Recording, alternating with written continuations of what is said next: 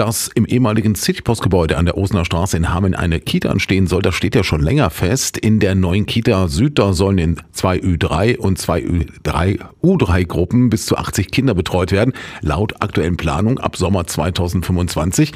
Und was bisher noch nicht klar war, wird die Stadt Hameln die Trägerschaft, also die komplette Verantwortung für die Einrichtung selbst übernehmen oder macht es dieses Mal doch ein freier Träger, wie zum Beispiel das DRK oder die AWO?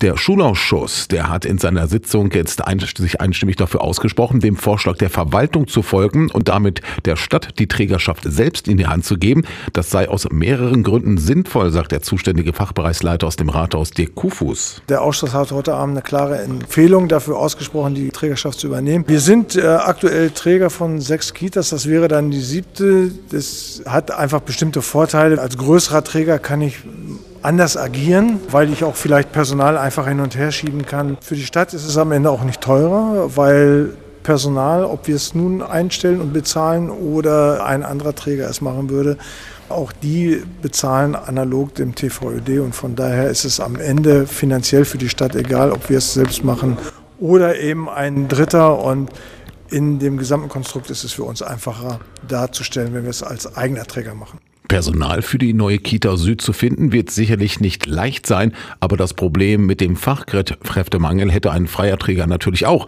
Eine Kita-Leitung soll bereits ab dem Jahresbeginn 2025 eingestellt werden, damit diese zum Beispiel an der Gestaltung der Kita-Räume vor der Öffnung mitarbeiten kann.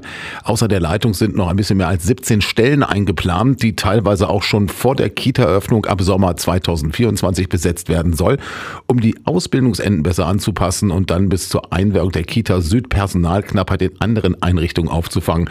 Und wie schon bei der Kita Nord stimmte der Schulausschuss einstimmig für die Stadt als Träger und ist auch optimistisch, dass alles so läuft wie geplant, sagt der SPD-Schulausschussvorsitzende Kurt Meyer-Bergmann. Wir haben hier in Hameln eine, ich sag mal, Vielzahl oder eine, eine größere Anzahl unterschiedlicher Träger. Und äh, da ist es schon äh, wichtig, dass man eben dann auch dafür sorgt, dass die städtischen Träger, der, der städtische Träger entsprechend dort vertreten ist. Wir glauben, dass wir in der derzeitigen Situation mit einem städtischen Träger auch gut fahren werden.